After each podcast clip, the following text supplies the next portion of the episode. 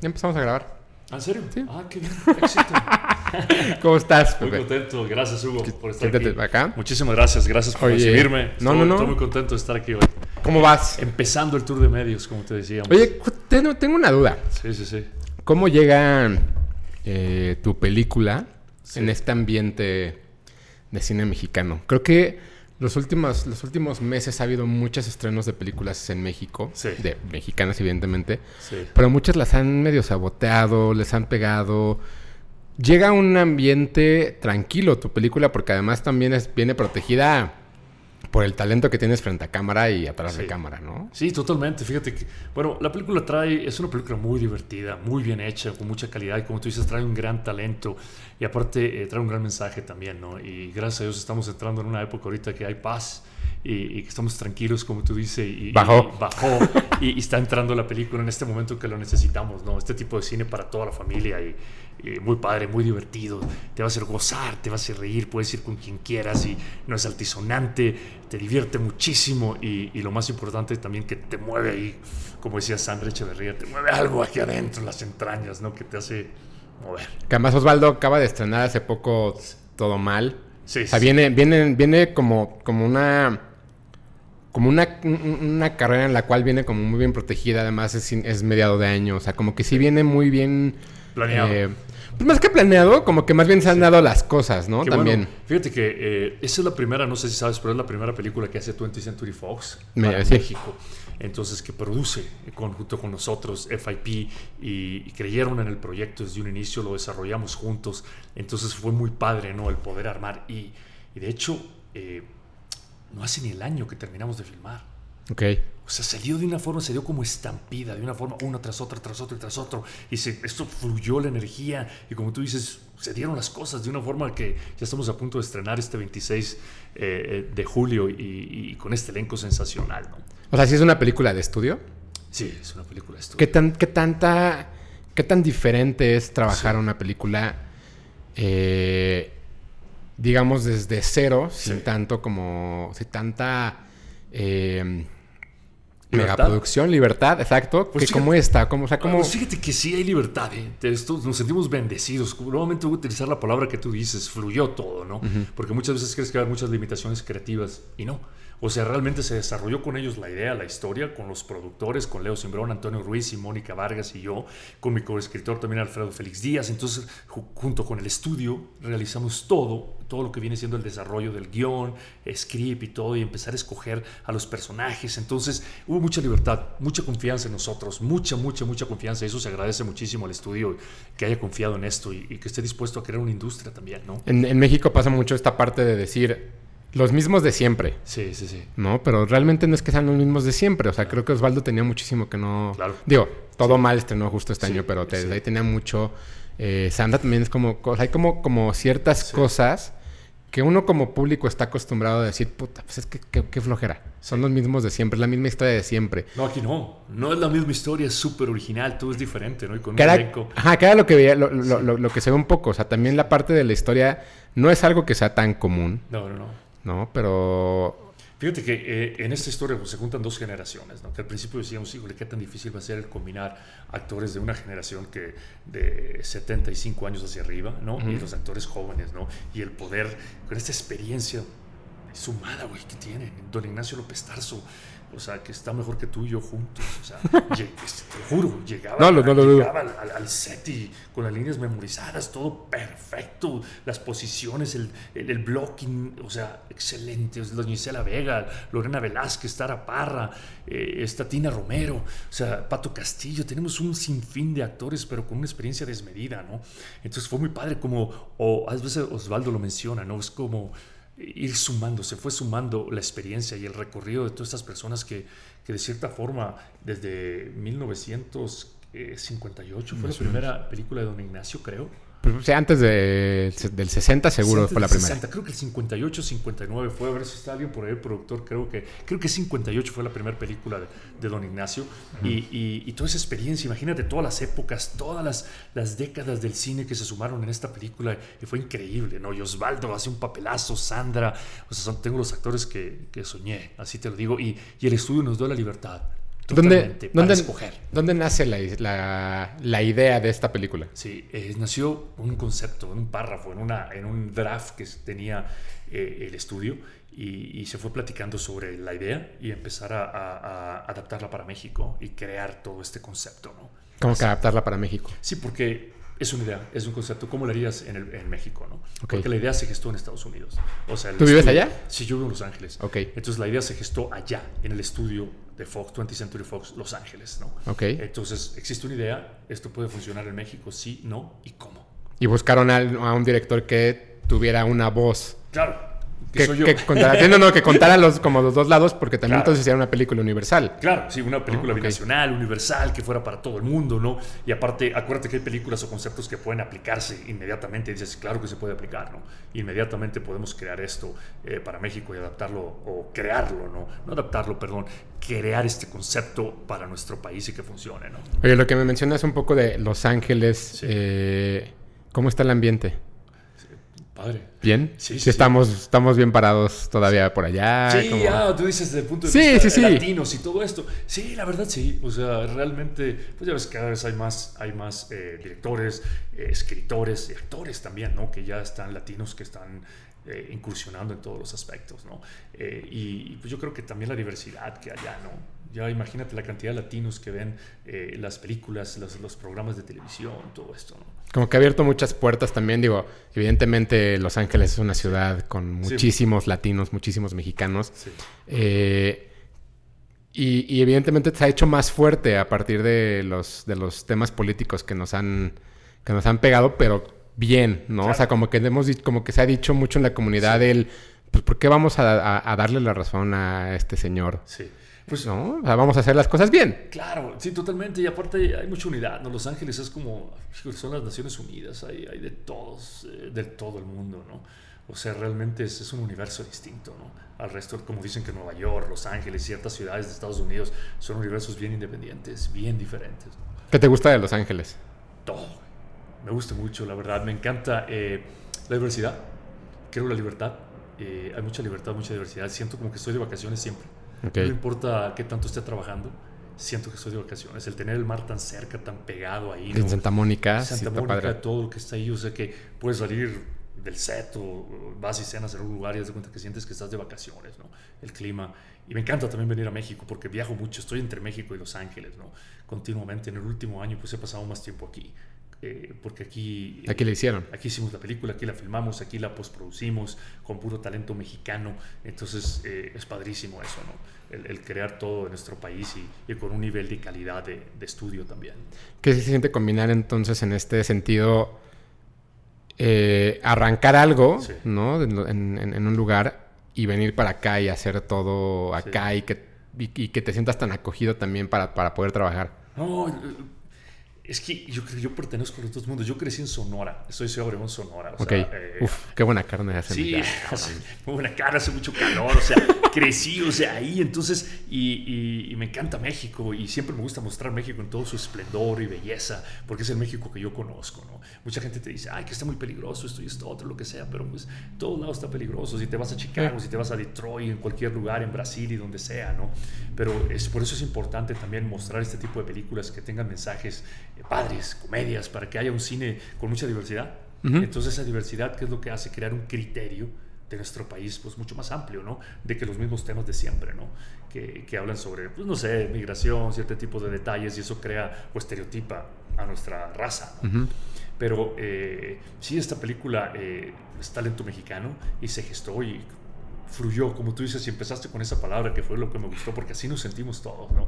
Y súper acogido aquí eh, por los productores, todo el casting, directores de casting, ADs, toda la gente, todo, todo muy feliz. Y es que además, justo lo que dices, esta parte de diversidad, por ejemplo, en Sonora hay muchísima diversidad en, en en, las zonas, ¿no? Hay playa, hay bosque, hay desierto, hay ciudad, hay todo. Sí, que hay nieve, entonces sí sí es muy padre. Eh, y, Sonora, pues yo crecí ahí, ¿qué te puedo decir? No?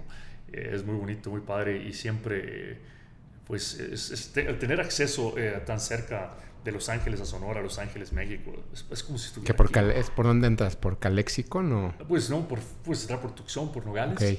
Puedes entrar por Mexicali o puedes volar directo a Hermosillo. Sí, que está más, más sí, rápido. Sí, sí, es que la verdad Los Ángeles, México y todo eso, te cuenta que estás en el mismo lugar. No, yo sé. Así lo siento yo. Bueno, Sí. mucho- porque mucha gente dice, ay, Los Ángeles está muy lejos. No, o sea, pues te vas ahorita y llegas Ahorita son tres horas y media de vuelo, tampoco tres es... horas, tres horas 15 y más Sí. las dos horas de diferencia, haz de cuenta que no pasó nada.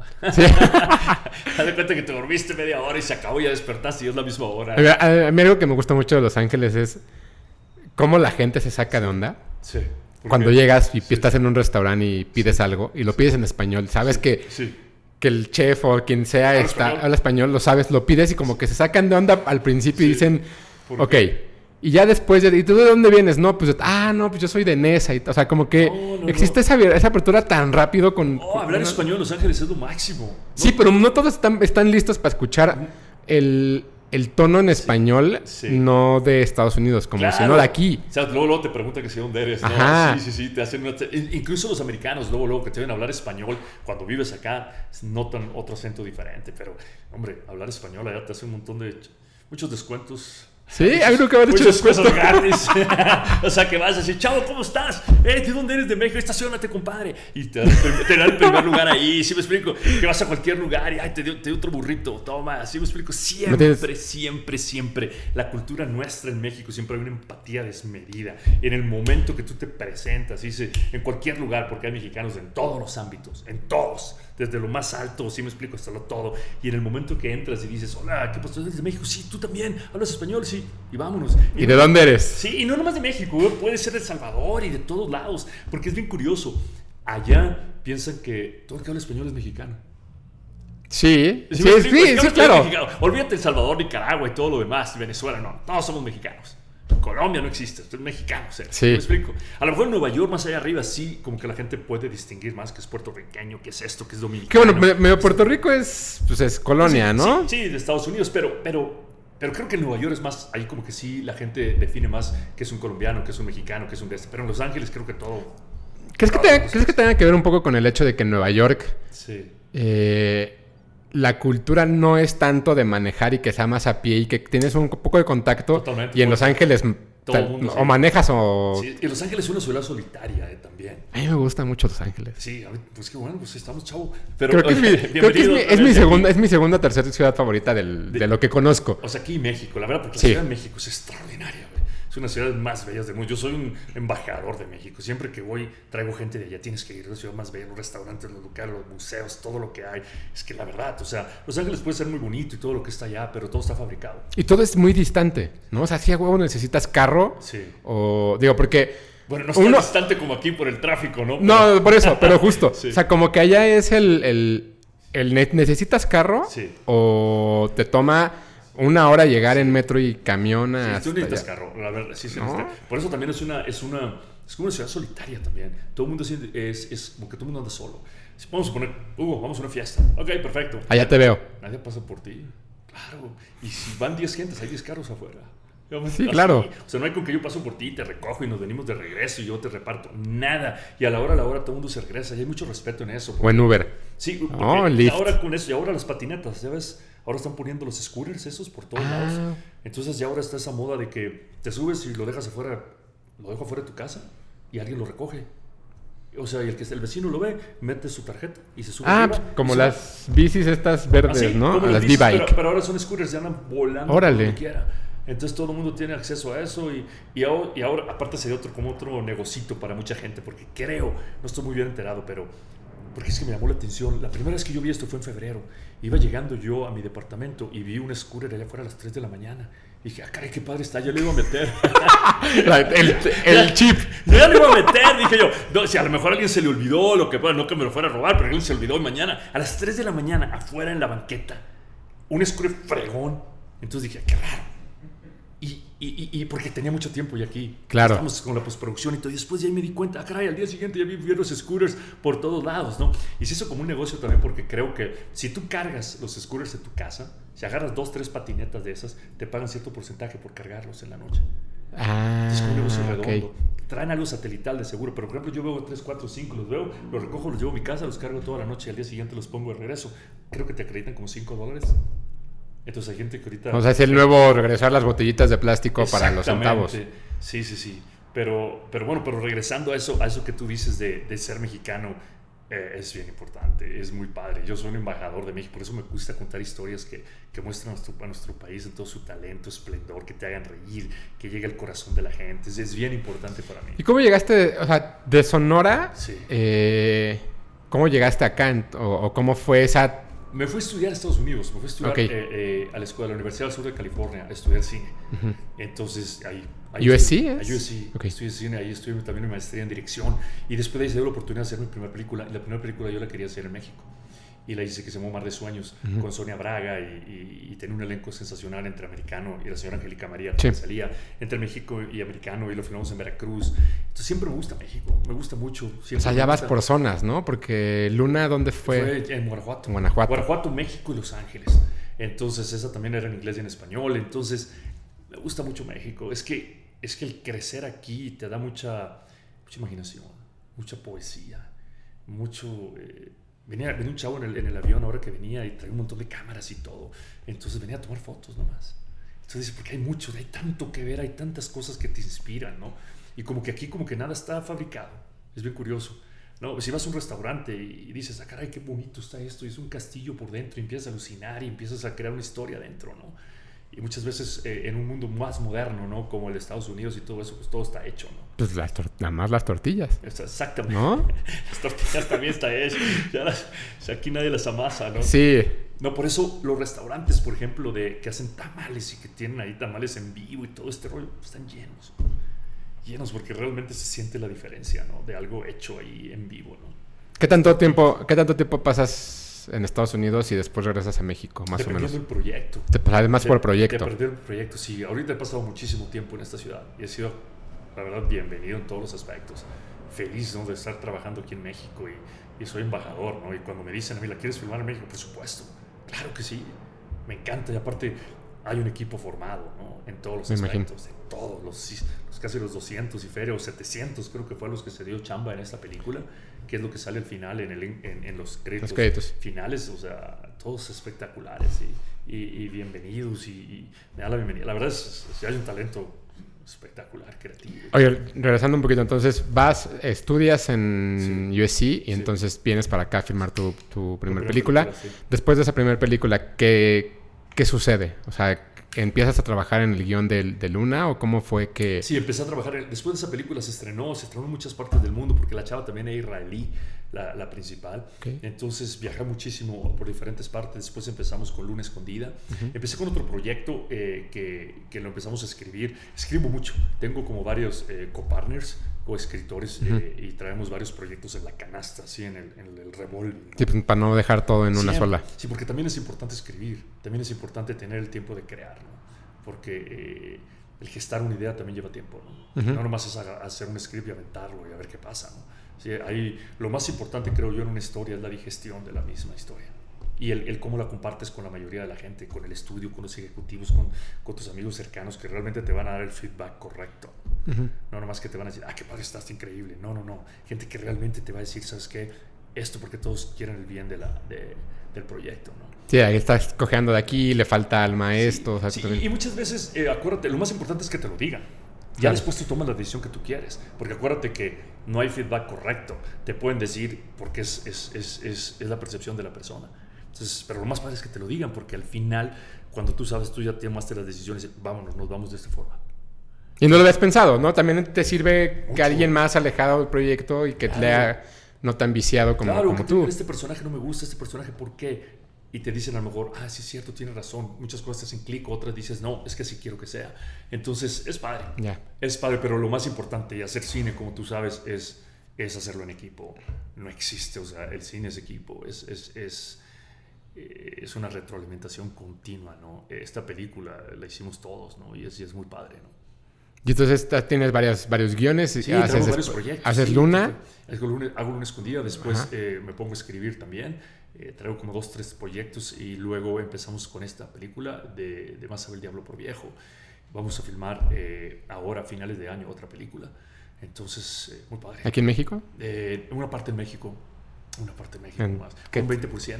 ¿Qué te falta? ¿Como bajío? Eh, Chiapas, por ahí, ¿no? Es que a veces, híjole, es que a veces nos encantaría irnos más lejos, pero también se elevan mucho los costos. Por ejemplo, claro. te vas a Campeche, es espectacular. No hay nada, no hay nada de casas. No, y te vas a llevarte todo el equipo, llevar a la gente. Independientemente de que la gente lo mismo cueste en Guanajuato, el estar dándole hospedaje y alimentación y todos, pero el, el, la transportación de equipo, ¿no? Ahí es donde entran muchos, muchos costos ¿Esta película tiene algún tipo de incentivo fiscal o es, no, es, es, ellos? Okay. Es del estudio, entonces por eso te digo que es importante que el estudio confíe en nosotros, en el talento.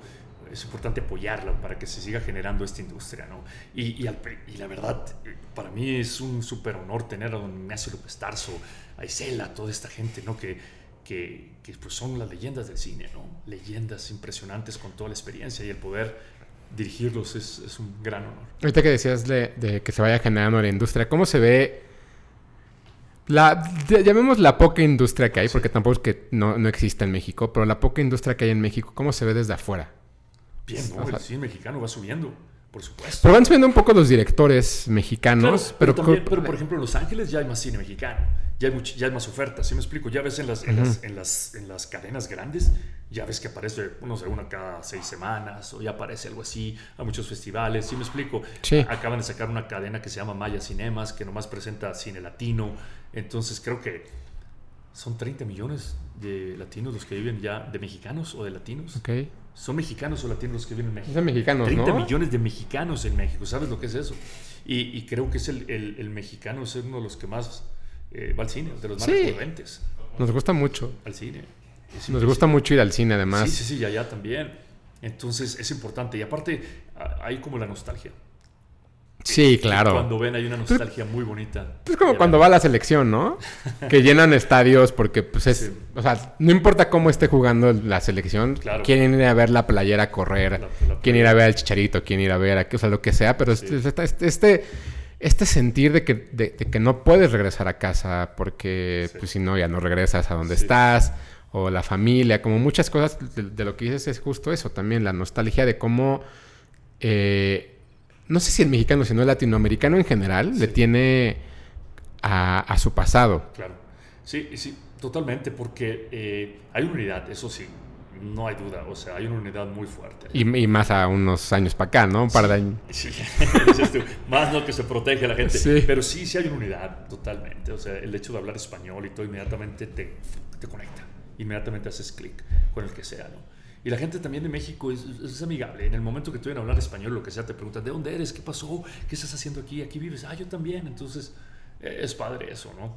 Es, es muy padre. y también que la gente vaya al cine, que, que apoye las series de televisión, que apoyen todos estos, todos estos actores latinos, que ya también Hollywood se está dando cuenta que, que necesita traer más este tipo de historias e involucrar a actores eh, latinos ¿no? de, de, descendencia. Que además es muy importante también esta parte de los actores, de cómo se tiene que ver uno reflejado en pantalla, ¿no? O sea, digo, nos pasó a muchos con Diego Luna en Star Wars, o sea, sí es así, güey, o sea, no está fingiendo su acento, lo está hablando mal como mexicano. Pero allá iba. O sea, no es que lo hablemos mal o no. Allá iba eso que te decía. Antes como que importaba más el acento. Antes importaba más el, el, no ten, antes importaba más el no tener acento, perdón. Sí. O sea que decías, ah, caray, eh, soy Pepe Bojorques, por decirte, ¿no? Y bla, bla, bla, bla, bla. Y tratabas de hablar lo mejor que podías. Ahora no, el tener acento es cool. Sofía Vergara. Ah, eh, así, Sofía Vergara, así me explico. Sí, el acento es, es, cool. Entonces, ¿por qué? Porque antes se trataba trataban de, de, mezclarse.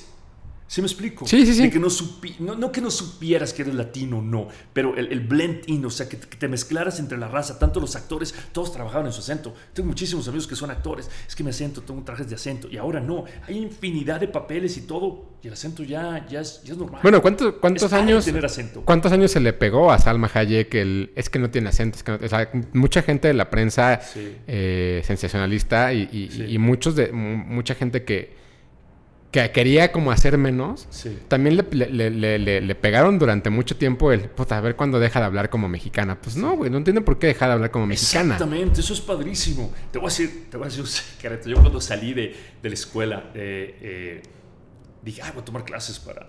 Para, hablar mejor. Para hablar, porque se me quite el acento, porque soy de Sonora, más aparte, imagínate de Sonora, que hablamos más golpeado, y aparte en inglés, y no tanto como español, ¿verdad?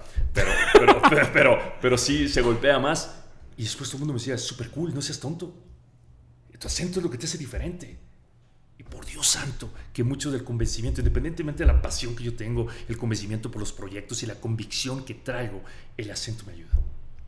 El ser extranjero te ayuda. Y el ser extranjero, mostrarlo mejor y estar seguro de hacer un cine sin complejos. Y estar orgulloso. Y estar sin complejos. ¿No? Es, es, o sea, el mostrarte sin complejos. ¿De dónde eres? ¿De México? Ah, caray, estás muy alto.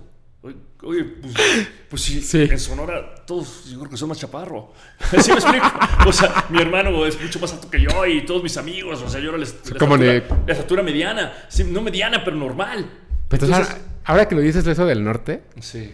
es como en Minnesota. En Minnesota todos son gigantes, Gigantes. además, ¿no? Sí, es como algo muy de cada país, pero del norte. Pero eso es lo que yo te digo, si hay esa diversidad, entonces ya la gente ve al mexicano y a todos, pues, de todos tipos, tamaños, de todo.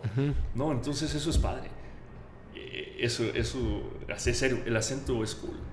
Así Sí, te lo. Y gracias a Sofía Vergara también, que, que la verdad, eh, esta chava sin complejos, habla y todo lo que tú quieres. Es, eh, yo creo que el éxito que ella tiene es también porque hace burla de sí misma, carrilla de Sí. sí misma. Y eso es lo que la hace, eh, pues, exquisita para todo el mundo que la veo. Sí, es que además no tienes... O sea, que creo que esta, esta, esta es la parte justo Sí. que, que, Como muy curiosa, ¿no? Como durante mucho tiempo... Mucha gente en Estados Unidos, Sí. mexicanos, latinos, intentaron reprimir y hacer menos Claro. este, estas raíces. Sí. Pero nos hemos dado cuenta que no es necesario. Y ahora que lo, est- lo están intentando reprimir, pues es de, no, güey, o sea, ya, ya, ya nos ganamos Sí. un... O sea, ya dimos tres pasos, no me vas a hacer retroceder. Y ahora menos quieren todavía eh, ocultar que son latinos o que son mexicanos o que son puertorriqueños, colombianos, lo que sea. Como que ya es algo, además, como, como un... Como una identidad, fuera de decir... eh, pues sí, o sea, soy, soy, soy, soy de donde soy, Claro. pero también estoy acá. Claro, pero también es como lo portes, ¿no? Es la seguridad tuya. Yo, yo- yo- yo- yo creo que es el 99% la seguridad de, de lo que tú muestras y lo que traes. 100%. O sea, si tú dices, yo soy de México, yo soy de esta parte y no sé qué, y cómo lo proyectes, ah, caray, sí me explico. Porque estés donde estés, no tienes por qué eh, negar de dónde eres. Claro. Sí. Así te... Vamos a empezar a hablar en inglés. ¿Qué te parece con el acento así? If you want, it's okay for me. sí, ahora... Can I have some water? Yes. Así que así. No, porque hay gente que realmente pasa mucho tiempo tratando de, de pulir el acento, el acento, el acento, el acento, el acento, ¿no? Para perderse. Y después de ahí cambian los tiempos y van a decir, ay, no Pero es- tienes acento. Pero es, pero es para, para, para ser parte o es porque uno quiere mejorarlo. No sé, creo que de pronto, por ejemplo, sí, sí, sí me pasa que, al menos a mí me saca onda cuando hago entrevistas en, en inglés, Sí, casi siempre me dicen, o, o que, viene, o que viene talento a México, sí, ah, siempre les digo welcome to México, no les digo el México, sí. Welcome to México. welcome to México. Pero es que sí es, ¿no? Welcome Ajá, to México. pero todo a mundo- decir, welcome to Los Ángeles. No, pero mucha gente sí dice México. Sí. ¿Tú cómo lo dices? Eh, No, no México. ¿O no lo has pensado? ¿Nunca no, lo ves? no siempre digo México. Ok. Sí, I'm going to Mexico. No, I'm going to México. Es que- no, quién sabe. Porque a veces puede decir I'm going to México. No, pero casi por lo regular, por ejemplo, hay, hay Ahora tantos- nunca se te va a olvidar. Lo vas a pensar, Sí, créeme. por ejemplo, cuando dices Santa Bárbara o dices, eh, ¿dónde vives? eh? No sé, en Los Feliz. Los Feliz, en Los Ángeles. Ciertas áreas, ¿no? De Los Ángeles que se pronuncian diferente. Pero que ahí es un poco para que te entiendan. Porque no vas a decir, Sí, cierto, si señora de ustedes, eh, qué, bla, bla, bla, bla, bla, de Los Ángeles, que o sea, no vas a decir el nombre completo de la ciudad de Los Ángeles. Sí, por ejemplo, si yo digo Camarillo en vez de Camarillo, a lo mejor no entienden. Por la R. cosas así, por el Camarillo. Sí, es cierto, fíjate, no lo había pensado, pero, pero, pero es- casi siempre es México. ahora, que, México. ahora que puedas, David, fíjate cómo todos los periodistas dicen México. Vas a ver. México. ¿Es el Welcome to Mexico? Sí. Welcome Yo, to Mexico. yo sí siempre... Traducen sus nombres. ¿no? Ajá, O sea, ¿mi David. nombre es, es Joe Bojorquez? En vez de José si Bojorquez. llamas David es David. Ajá. Es- ¿Ah, sí? No. Ah. Sí, no, yo siempre, justo, justo me pasó con, con Ryan Reynolds, que, me, que, que decía Hugo, no, Hugo. Hugo. Ah, sí. Hugo. Como que sí, justo algo que, que creo que es... Sí. Como que te da además más empuja al momento de que te presentas con alguien, sí es decir la, la palabra Sí, correcta. claro. Y no lo estás corrigiendo, pero sí le estás dejando claro cómo se dice. Sí, por ejemplo, Pepe. eh, pues Pepe, millones Pepe. y millones y millones de Pepes. Pero ella es Pepe, es súper cool, te lo juro. te lo juro. Siempre digo, por Dios santo, es súper cool. O sea, tú no eres José allá. No, tú eres no Pepe. soy Pepe. Pepe. O sea, eh, no, Pipi. Bueno, también tenía un maestro que me decía Pipi, todo el mundo se reía. Porque hay gente que para escribir Pepe, según esto, y que un gringo, un americano, perdón, te diga Pepe, tendría que ser E P-E-A-H-P-E-A-H. Pepe.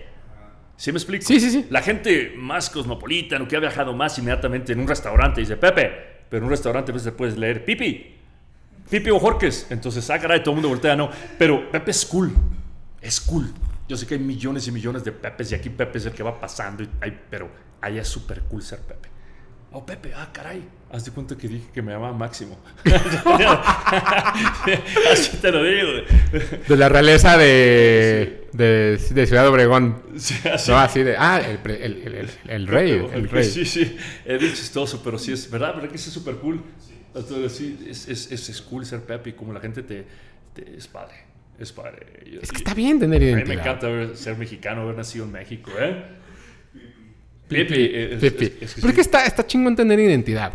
O sea, es como, como justo, si vas a, a- al Farmer's Market, Sí, ¿no? Pues no vas a, no, no vas a Johnny Rockets, sí. ¿no? Vas a, a- a A- los lugares... la lotería. Ajá, a la lotería o al, o al brasileño, Sí, o sea, algo sí. que te sepa diferente y que no sea algo que encuentres en cualquier lado. Sí. O sea, al ¿Sabes, qué cultura yo siento que es muy parecida a la nuestra? Eh, la- los armenios. Ahí en Los Ángeles. Siento que son muy parecidos Creo a, que sí. a- ¿Alguna vez? Pero demasiado parecido. Yo he confundido una cantidad de latinos, perdón, de armenios por latinos.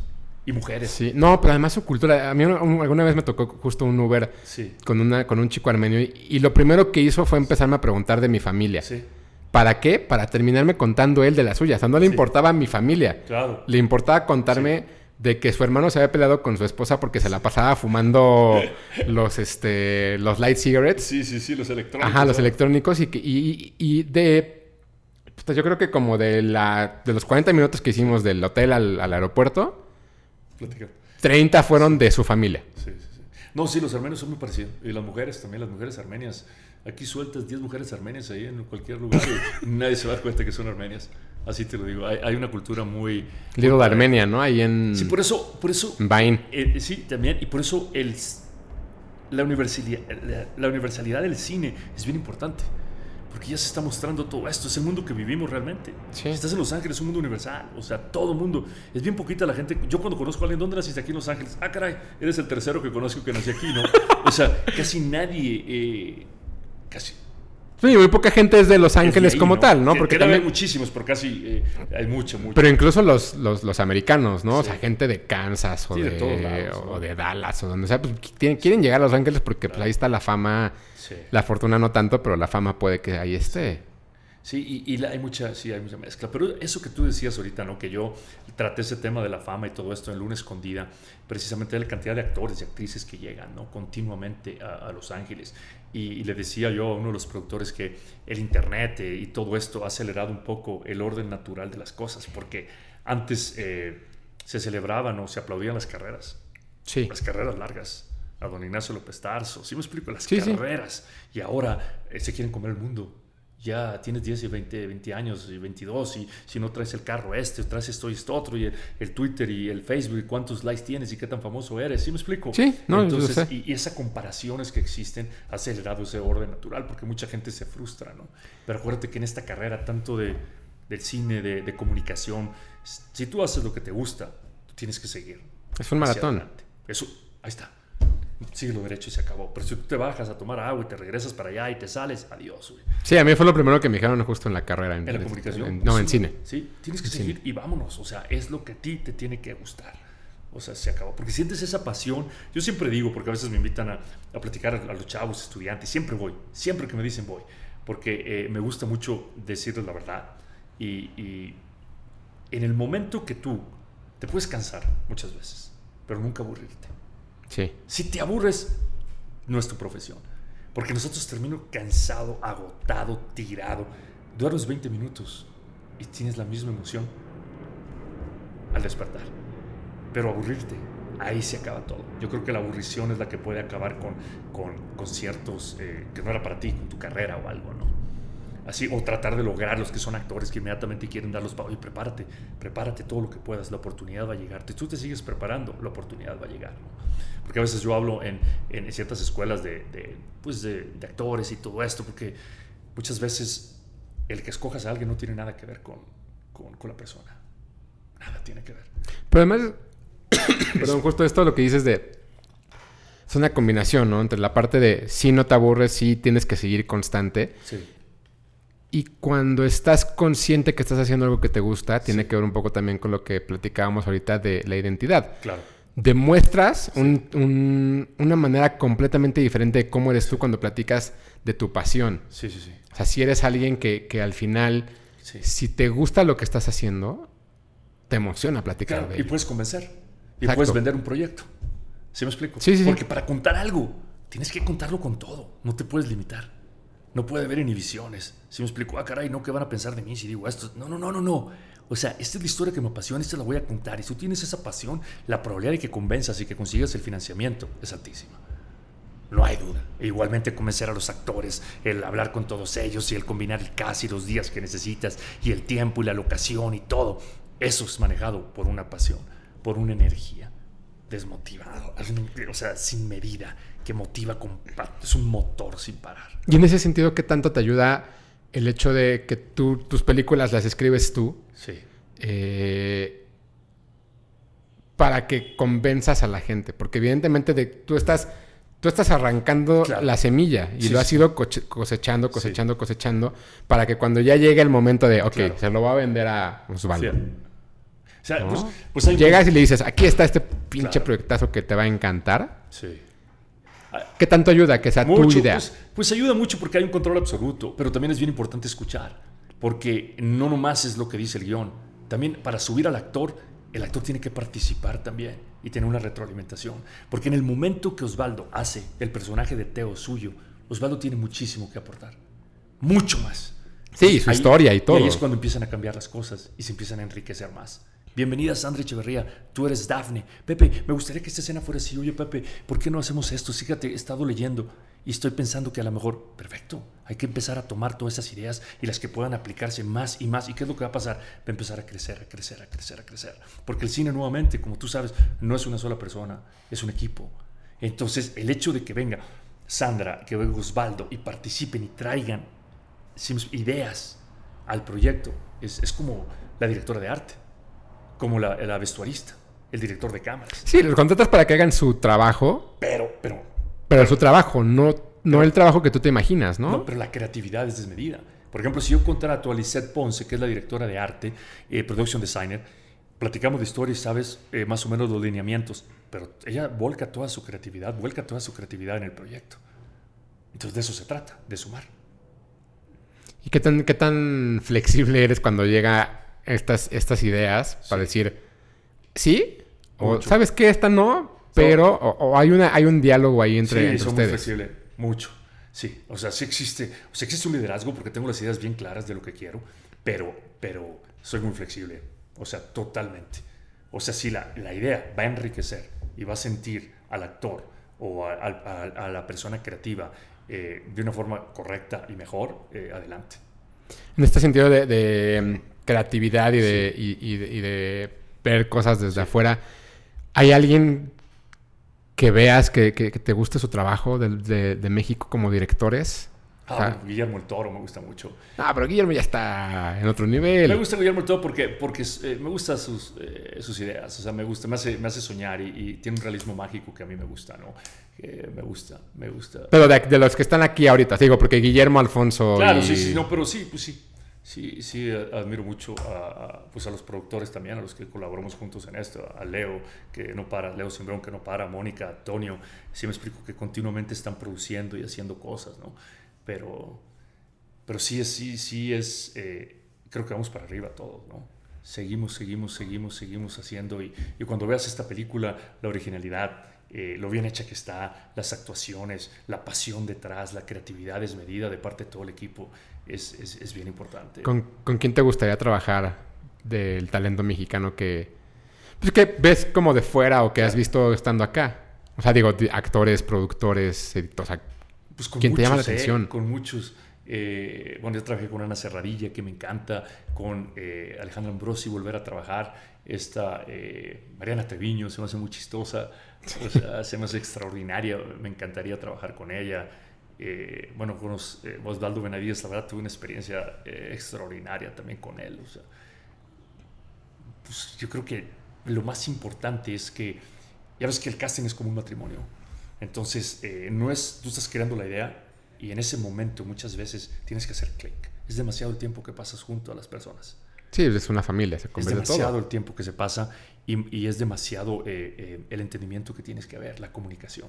Entonces muchas veces generas la idea y dices tú, ves el casting y dices, ay caray, me sorprendió esta persona, creo que con esta persona puedo sacar más del personaje y hacer mucho más, extraer más de ese papel, sí que con esta otra, ¿no? Por eso te decía que cuando hablo con los actores y esto, muchas veces no tiene nada que ver con ellos, simplemente tiene que ver también muchas veces con la química que existe entre el actor y el director. Sí, porque tal vez llega alguien a tu. No sé, a tu, a tu call Sí, de, de sí. casting. No, no, no imaginabas a ese personaje Así. así. inmediatamente O sea. te compra y dice, así lo quiero. Es bien curioso porque es, es- es- es un matrimonio, es que es, es- tú lo sabes, trabajas sin parar en preproducción, unas siete semanas, más con Osvaldo aquí, que trabajamos muchísimo para crear el personaje de Teo, ¿no? Y cómo va a ser Teo, cómo se va a convertir en un hombre de 78 años, cómo se va a mover, cómo va a caminar. Entonces, plática y plática y plática, nos juntábamos tres, cuatro veces a la semana, ¿no? Porque aquí el reto era mucho mayor, aparte las horas que él tenía que maquillarse, tres horas diarias poniéndose todos los prostéticos, el proceso, la paciencia que tenía que tener, el cómo organizar también el set, porque es bien importante. Tenemos dos generaciones Claro. con un gap muy grande entre medio. Entonces, ¿cómo vamos a organizar para no perder horas, para que Osvaldo pueda llegar, pueda tener- estar tres horas de maquillaje y estar listo para cuando él llegue? ¿Qué escenas vamos a meter antes? ¿Con quiénes? ¿Cómo? La logística estuvo extraordinaria de nuestro AD, de Juan Obregón y, y los productores y todo, porque era, era, era, era titánico. Era titánico esto, ¿no? Y estás siete horas, siete, perdón, siete semanas trabajando en la preproducción, luego otras siete semanas en, en, En rodaje. ya llevas 14 y luego después de ahí toda la, la post. Entonces se hace como una familia. Y ahorita eh, eh, los tours de medios y todo esto. ¿no? Volverse a ver. ¿Cuándo, cuándo se dejaron de ver? O sea, ¿cuándo, ¿cuándo se acabó el rodaje? Se acabó el 18 de julio. No hace ni el año todavía. O sea, justito. Justito, no hace ni el año. Vamos a... Sí, ¿Y se extraña? Sí, sí, sí. Se está... ¿O es mejor como el, ok, me voy a tomar una pausa también y ya después No, se, alegra? No, No, sé. porque hay bonita relación. Ok. Eso es lo más padre. Yo creo que una de las satisfacciones más grandes de hacer cine es salir bien librados. Porque tú sabes, tú sabes. Sí, te puedes pelear. Y no, una- quieres- Tú sabes que es una guerra. O sea, no, no, porque, no, no porque el equipo se pelee. no, no, no, porque es una batalla. Vas- en- exactamente. es más bien una, una batalla, ¿no? Vas a una batalla que vas todos los días en la mañana y no sabes qué cosas van a salir, eh, qué cosas vas a enfrentar y qué retos hay. Entonces, la cantidad de retos que son desmedidos. Entonces, lo único que te va a salvar es la unidad, la unidad, la unidad, la fuerza.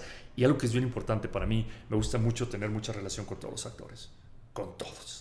O sea, con Isela pláticas mucho, mucho, mucho con todos para romper el hielo, para ser amigos, para que se sientan cómodos. Eres del norte, te que gusta platiquen- platicar. Para que platiquen contigo. Sí, ya no me puedes callar, ¿verdad? Ahorita. No, sí. no, no. Ya nos pasamos de tiempo. No, y para sigue nada. hablando aquí. La ventaja de esto es que no hay un límite de tiempo, Sí. entonces... Pero sí, es justo del norte. O sea, eres una persona además que, que, que le gusta hablar porque así es la costumbre allá. Digo, mi mamá es de Coahuila, entonces Ah, entiendo a la perfección todo eso.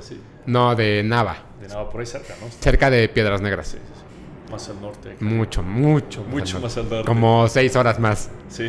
Entonces, justo, o sea, creo que al final eh, esa parte que dices de, de hacer plática es como muy, una vez más regresando, es muy del, de- eso sí es muy del mexicano. Sí. Pero también, bien. pero también en este proceso que tú dices, que es como una batalla, eh, el tener a la gente eh, contigo te va a sacar adelante. Sí. Eso no hay duda. El, el entrar a una batalla con desconocidos es más complicado.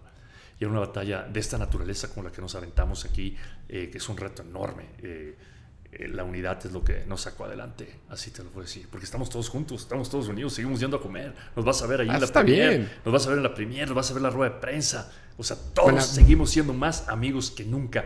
Y eso, yo siempre lo he dicho, se proyecta en la pantalla. ¿Qué, tan, qué, qué- qué es peor o qué es mejor? ¿Filmar, Sí. terminar bien, no verse en un año? Sí. ¿O terminar, pelear, no terminar tan bien, darse un descanso, Sí. también que se cambien las cosas, y verse un año después y decir, Ok, fue una estupidez lo que pasó hace un año. O sea, sí, sí. ¿qué se siente mejor? Bueno, no me ha pasado la segunda. Ok, Gracias a Dios siempre he estado en buena relación con todos y, y no hay tiempo tampoco, porque acuérdate que durante el proceso de, de postproducción muchas veces necesitas líneas de los actores. O tienes que hablar, oye, ¿me puedes pasar esta línea, por favor? Porque estamos tratando de editar esto y tratar una Mm, línea de el ADR. dubbing. Sí, hacer ese dubbing y, y- hablar y, y- y- los procesos de, de ADR que le llaman aquí. Ujú. Eh, ¿Cómo se dice ADR? No sé en español, quién sabe. Pero es ADR también. ADR, perdón. El ADR. eh, entonces, es el proceso de ADR. Entonces, continuamente estás en comunicación con todos continuamente, ¿no? Y, y más con el estudio en esta vez. Esta vez tuvimos. ah, no, con el estudio no te puedes pelear. No, no, no. Nunca. No, No, son muy amigos todos y, y ha fluido y, y tuvimos la oportunidad de, de mostrar la película, enseñarla, la- las reacciones de la gente, escuchar a la gente. Eso es bien importante, abrirte, abrirte, porque al final y al cabo, la película, ¿quién va? A la gente. Sí, claro. Quien la tiene que disfrutar es todo el mundo. Oye, no, no hemos platicado de qué se trata. Ah, bueno, entramos. ¿No? Dime, ¿de qué se trata? Se trata de... Sí, no, cierto, tenemos a platicar de la película, perdón.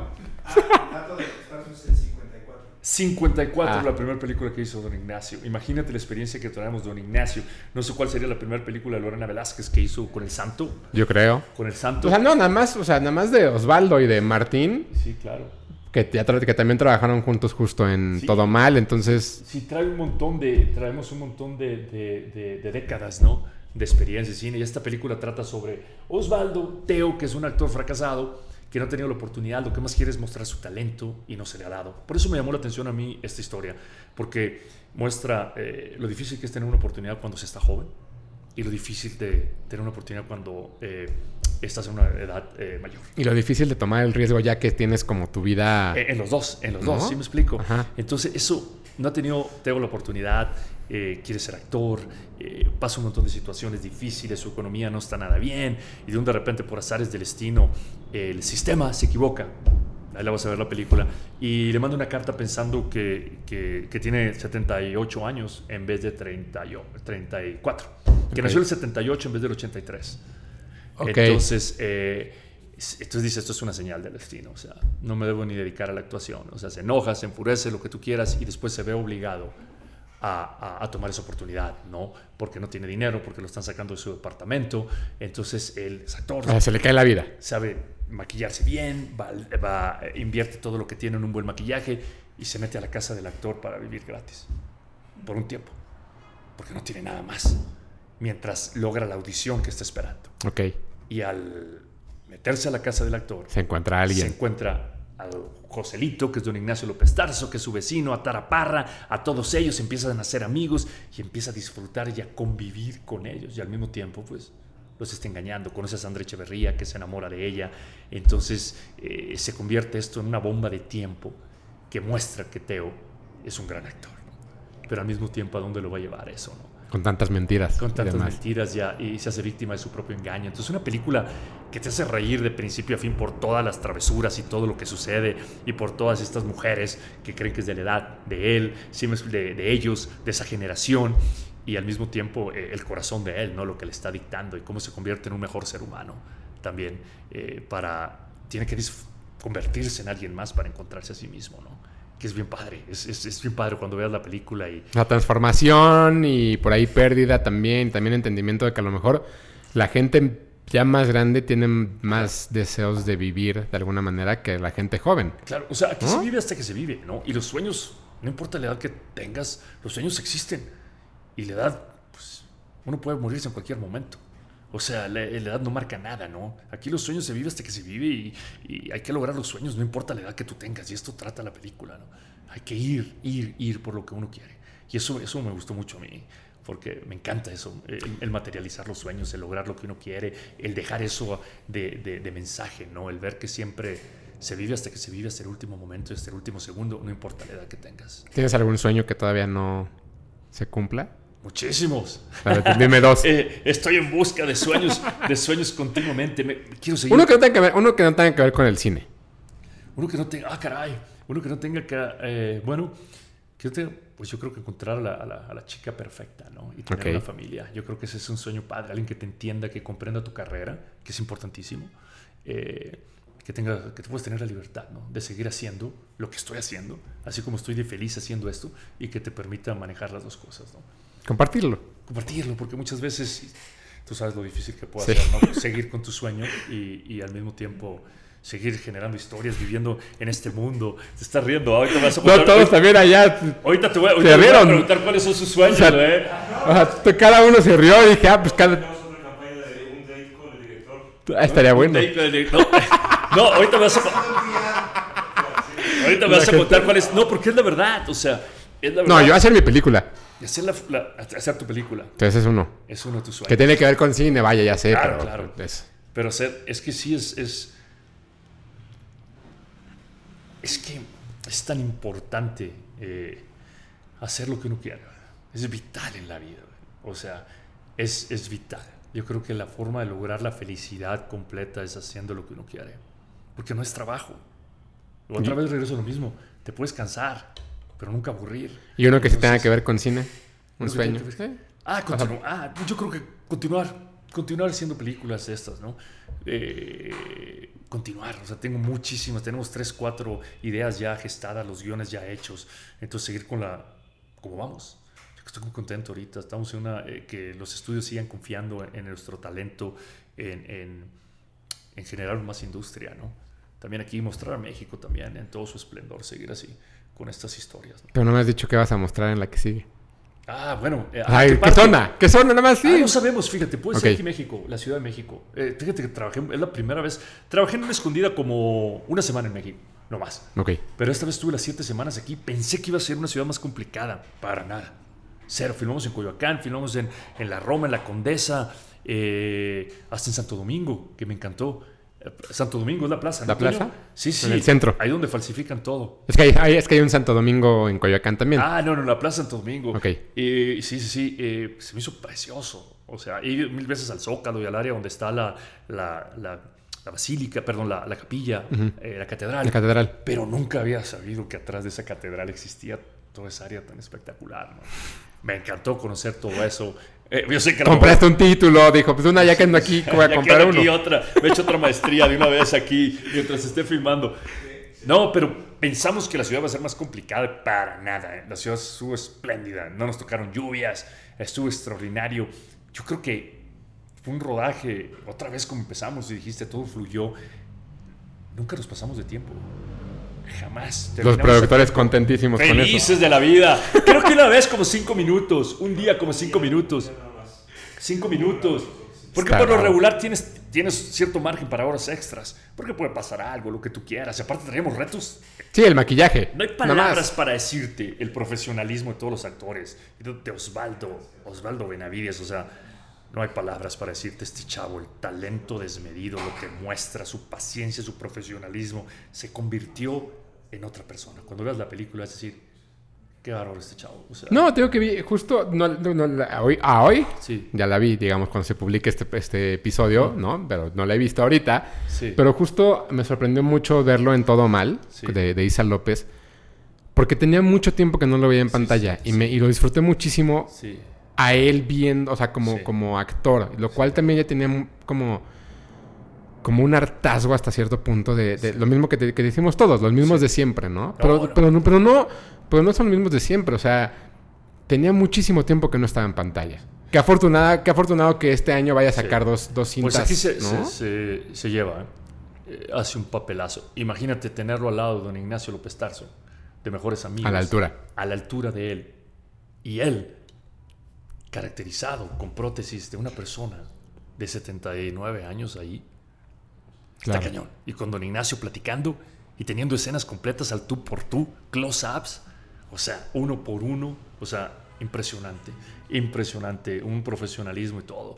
Y la verdad, un honor para mí estar con don Ignacio, con todo ese elenco, cuando los veas, impresionante, o sea. Ricardo de Pascual, Pato Castillo y otros. Y, y pues bueno, otros que también ya se nos han ido. Del elenco se, ha- han fallecido dos. Ok. Entonces, eh, dices tú, la vulnerabilidad. Sí, la vida así es, ¿no? Independiente, que dices tú, ah, caray. O sea, ¿cómo es posible, no? Que estás aquí y celebras y. eh, en esta película es una comedia donde se celebra la vida y los sueños y todo esto, pero pues la realidad también existe, ¿no? Entonces, pero es padre, estamos aquí para celebrar y por eso más sabe el diablo por viejo. Creo que va, no creo, estoy seguro, va a dejar, un, aparte de hacerlos reír y divertirse muchísimo, va a unir a las familias. Va- la gente va a valorar lo que es realmente eh, los sueños, la vida, el vivir hasta que se vive, eh, a los padres, a los abuelos, el, el- el ser tú.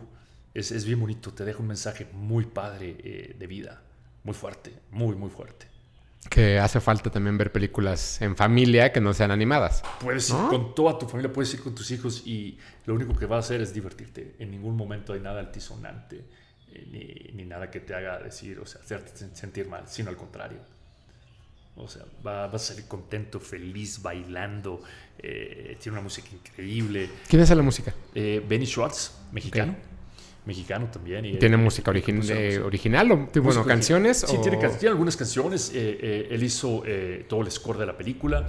Y Jorge Avendano, el productor musical, Ok. eh, él hizo un par de, como dos, tres canciones también que, eh, que les vas a escuchar. Una que se llama Corazón de Melón, que sale padrísima y, y- y en reggaetón y ciertos detalles eh, para modernizar. Muy, muy padre. Y, Claro. y lo más padre es que la película tiene mucha juventud.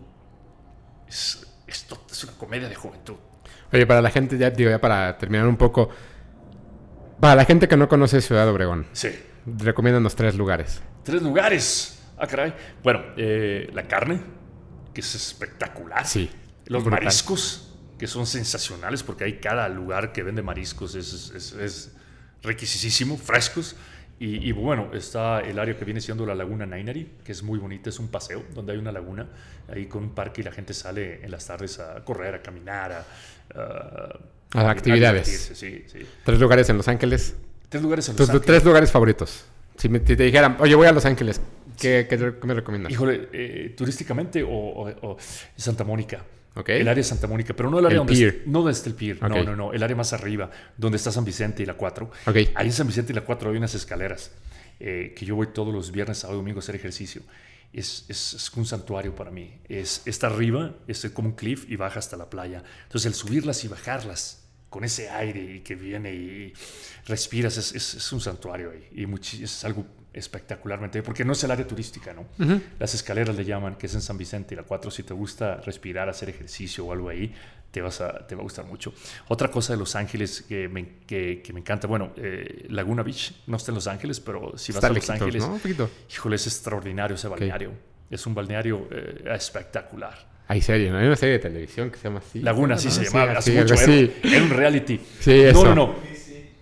No, pero si tú vas a Laguna Beach, o sea, si tú vas a Los Ángeles y, y rentas un carro, te vas a Laguna, no hay duda que vas a decir, vas a hablarme por teléfono y vas a decir, gracias, Pepe. O sea, es, es extraordinario porque es diferente, se siente distinto, es un balneario eh, distinto, no, es, no está americanizado, ¿no? Ok. Eh, es así muy, muy padre.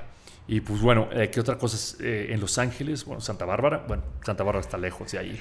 Bueno, pues todo el área de, de que viene siendo el área de Melrose, que es padrísima también, donde están todos los restaurantes y todo esto. ¿no? Que, que acabado ha estado en los últimos años, ¿no? Se ha acabado mucho, pero ya está, ya otra vez subiendo. ¿Otra vez? Eh, Ok. Cuando, cuando cayó todo esto del 2008 fue, ¿no? 2007, 2008. 2009, la... La depresión esta la- que hubo 2000, tremenda. Que, 2008. ¿Te acuerdas que todo ese sector eh, había puros diseñadores locales? Yo compraba ahí muchas Había cosas. ropa impresionante, o sea, llegabas ahí, de repente unas rusas ahí vendiéndote unas camisas ahí que dices tú, ¿de dónde las sacaron? Las maquilaban allá atrás.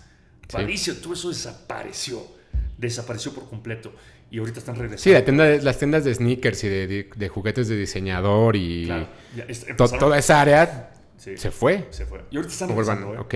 Ya, y ahorita está, y ahorita está regresando otra vez, porque ya, ya pues antes era un paseo el caminar por ahí, ¿no? El, el caminar por ahí, irte de tienda en tienda y siempre comprabas algo porque las camisetas, lo que encontrar, las gorras, todo era único. Único, porque pues, son chavos con talento y Sí. chavas que están ahí atrás haciéndolos. Y esa área es muy padre. Es que es- Los Ángeles es- hay mucho, hay mucho, o sea, y, y no necesitas. Ahí te mueves por ahí cerquita, te das cuenta que estás en vacaciones, estás, ¿qué tanto? Manhattan Beach, Qué hermosa Beach, que Sí. está a 15 minutos, es parte del área ahí. No, Fairfax y Está Vine, es- es todo. Sunset. ahí, ¿no? Sí, no, y no estoy hablando de Sunset Boulevard, Sunset Plaza, no te estoy Sí. hablando del área de Beverly Hills, no te estoy hablando del área de Century City, estoy hablando de áreas así personales a las que a, a mí me gusta, por eso te di fue de las escaleras, güey. O sea, lo que es, no es nada turístico, pero son áreas muy, muy, muy bonitas, ¿no? Y tres lugares de México, de la Ciudad de México. que me gusten. Sí. Fui Coyoacán. Me gusta mucho Coyoacán, me gusta mucho San Ángel, lo vas a creer, pero casi todos los sábados que estoy aquí voy al Bazar del Arte. de Ahí en San Ángel. Sí, sí, sí. Ando en busca de unos luchadores. Compré dos luchadores chiquitos, así que son como bebés luchadores. Están hechos como de, de papel maché. Ok. Impresionantes. Se los compré una chava ahí y nunca la volví a ver. Y sigo yendo todos los sábados a ver si la encuentro. Son Sí, chiquititos. Enfrente del. ¿Ya ¿De la plaza? son? No, sé, sé dónde es. Pero enfrente de la plaza, digo, por Sí, si quieres un, un tip. Enfrente de la plaza eh, hay un lugar que se llama El Encanto de Lola. El encanto. Enfrente de la plaza. Enfrente de la plaza. Jacinto, ¿o cuál? Es- sí, es, para comer. sí. Son unas tortas Ah, y unas malteadas así, malteada, malteada de chocotorro, Chocotoro. Ok. malteadas de corn pops, Ah, malteadas de gansito. Eh, ah, pues. Ahí en San Ángel. Ahí en San Ángel, enfrentito, enfrentito que de me- la plaza. Me encanta, miren. No, pero enfrente de la plaza del otro lado, donde están los churros y todo esto. No. ¿Yendo hacia San Angelín? No, no, no, no. No, ahí enfrente, Ahí enfrente de la plaza. Sí, sí, ¿Cómo sí. se llama otra vez? El Encanto de Lola. El encanto de Lola. Todavía el encanto de Lola, hay que ir ahí. Sí. Pero, pero estoy buscando esos y trato de ir todos los sábados porque me gusta mucho ver el arte, las pinturas. Y he comprado algunos cuadros ahí de chavos de ahí que me encanta. Dices, es que, nuevamente, el precio no importa, es la conexión. Claro. Tú te conectas con algo y le das el valor que tú quieres. Así de sencillo. Puede ser el cuadro más caro o el más barato, pero lo más importante que es la conexión que existe. Me gusta mucho ir. Y este sábado voy a ir. No, Ok. me encanta, me encanta ir ahí y ver todo lo que hay. San Ángel, Coyoacán. San Ángel, Coyoacán, eh, pues me gusta mucho Santa Fe. ¿Qué? ¿Qué? No, sí, está bien padre Santa Te voy a Fe. decir por qué me gusta Santa Fe. No me- a mí no, no me gusta el trayecto. Estar en Santa Fe Te voy a decir es bien por qué me padre. gusta Santa Fe. Porque cuando me canso del smog y de, y de, y de la locura, porque Polanco es extraordinario, no digo que no, y el Zócalo, y toda esa área, y Reforma, es muy bonito, pero eso ya a lo mejor todo el mundo lo diría, un turista lo dice, ¿no? Pero ya viviendo aquí con mucho tiempo, mucho tiempo, no voy a ir a- al Zócalo cada rato, ni voy a ir, pero sí voy a Coyoacán, sí voy a San Ángel, y en Santa Fe me gusta porque siento como, me siento de vacaciones ahí. Estoy diciendo eso, me siento de vacaciones, te lo juro. O sea, siento que estoy de vacaciones, no sé, a lo mejor porque está más arriba, hace más frío, respiro mejor. Siento que estoy de vacaciones. No sabes por qué no Todos están, todos están impactados con que Santa Fe te sientas de Pues vacaciones. no sé, me siento, cuando estoy aquí en la Ciudad de México me siento de vacaciones cuando me voy a Santa Fe. O sea, ahí donde está la, el- el- el- la Torre Arcos, por ahí, esa área, me siento como si estuviera de vacaciones. Será porque hay menos tráfico, eh, puedes caminar, ¿sí me explico? Eh, En Santa Fe no puedes caminar. No, pues yo camino ahí, o sea, no mientas. En Santa Fe no se puede caminar. Pues no se puede. Pues yo siento que estoy así como de vacaciones en esa área. Así te digo, siento. Te deben de ver muy extraño, como cuando uno va a Los Ángeles y se la pasa caminando. Y este güey, ¿por qué está caminando? No, no, pues oye, te voy a decir la verdad. O sea, algo que me sorprende aquí es que nadie te dé el paso. Ah, no. Nadie, o sea, estoy acostumbrado. A veces me hago, a, a veces paso hasta un montón de señoras. A ver, señor, pase, pase. Y voy haciendo así como si fuera policía. O sea, es, es lo que me impresiona mucho de, de, de esa área. Pero los presidentes tienen que cambiar el país, ¿va? Pero, pero, pero de esa área, ¿eh? Sí. De esa área. Porque, por ejemplo, si estás en la, en la Roma, en la Condesa, siento que ahí hay más respeto al, pate- al peatón. Mucho más. Un poco más obligado también por la circulación. Pues bueno, ¿no? porque hay mucha Sí. gente caminando. No, porque está la parte esta de las bicicletas y... Pero allá si tú sí. tratas de cruzar eh, Paseo de los Tamarindos, no lo cruzas ni a chiste. No sé cuánto tiempo te va a pasar porque nadie te da el paso. Es impresionante. O sea, tengo que estar así. Por favor, señor, por favor, déjenme pasar. Y veo estas camionetas suburbanas gigantes con una señora No, man, manejando no. adentro. ¿Sí me explico? Sí. Por favor, por favor, por favor, por favor, por favor. Y así te vas despacito, despacito hasta que pasas. Pero sí. Nadie va a Bueno, caminar. pero fue divertido que te diga que, que me siento de vacaciones. sí. Pues es, pues, pues, pues es honesto. La verdad, sí me siento de vacaciones. Oye. Pipi. Cuando se estrena entonces este viernes. Eh, la película se estrena, sí, el, el jueves 26. Jueves 20. Ah, jueves. ¿Se va en El jueves? jueves 26 se estrena y espero que vayan a verla todos. Les prometo que les va a encantar.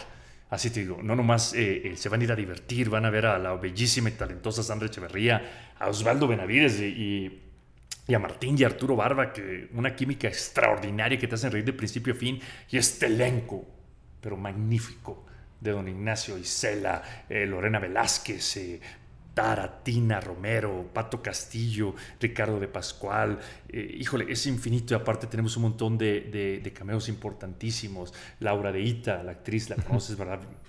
Esta eh, Tiare Scanda, esta Vanessa Changuerotti. A todos. Eh, esta sí, ahorita se me están viniendo Sandra Quiroz, eh, Lupita Sandoval, Patricia Guía. No, son sesenta y tantos. Gustos para todos. 60 actores en escena impresionantes. Y algo de lo más padre y retador en la película es que tengo escenas con de 40, 45 al mismo tiempo. Es- eso está padrísimo. ¿Sí me explico? Está bueno. 60, 40 actores al mismo lugar, en escena, moviéndose. Y eso fue súper padre para mí, para hacer el blocking, hablar con todos. Y estas dos generaciones, don Ignacio, usted no se levanta aquí, se va a parar aquí, usted, bla, bla, bla, bla, bla. Y estar coordinando todo esto es impresionante. Pero algo, algo que fue vital para que fluyera todo esto es, es el, el respeto entre todos y la paciencia. Porque eso, eso, eso es, enriqueció todo esto. Con respeto, fluye. Porque, porque enriqueció. Porque Claro. uno es más rápido. Ah, don Ignacio va a ser muy lento. Don Ignacio era más rápido que tú y yo juntos. ¿Sí me explico? Entonces, fulana de tal y el respetar y que doña Lorena Velázquez, eh, que trae el vestido del santo, que se puso el santo contra las momias. Necesito más diamantes aquí en el brasier. Eso es lo padre. Quería más diamantes, denle más diamantes a doña Lorena. ¿Sí me explico? Lo que pida. Es lo que pida, porque sentía padre. Y Isela, y, Isela es diferente. Isela te dice, no, hombre, está bien así, yo vamos. Y entonces es, es una. eh, fue enriquecedor, fue una experiencia extraordinaria de tener todas estas personas que han tenido todo el éxito del mundo, ¿no? Y que han confiado en mí y, y- y el estudio, Fox y todo. Estoy feliz. Uh, Pues a verla. Estoy feliz y, hay que pedirle a, a todo México que nos apoye, que vaya a verla y les prometo que se van a divertir muchísimo y toda la familia juntos y, y les va a dejar algo, algo que les va a mover, aparte de hacerlos reír muchísimo. Buenísimo. Pues muchísimas gracias por darte la vuelta acá. Pipi. Chavo, Pipi. Gracias, Hugo. Me la pasé muy padre, ¿eh? Te, voy a decir, te voy a decir Pipi, porque Sí, Pepe sí, sí. aquí ya. No, le entro, Pipe. Muchas gracias. No, feliz de la vida. Gracias, Gracias. a todos. No, hombre, encantado. Gracias, gracias, Gracias. chavo. De todo corazón. Gracias.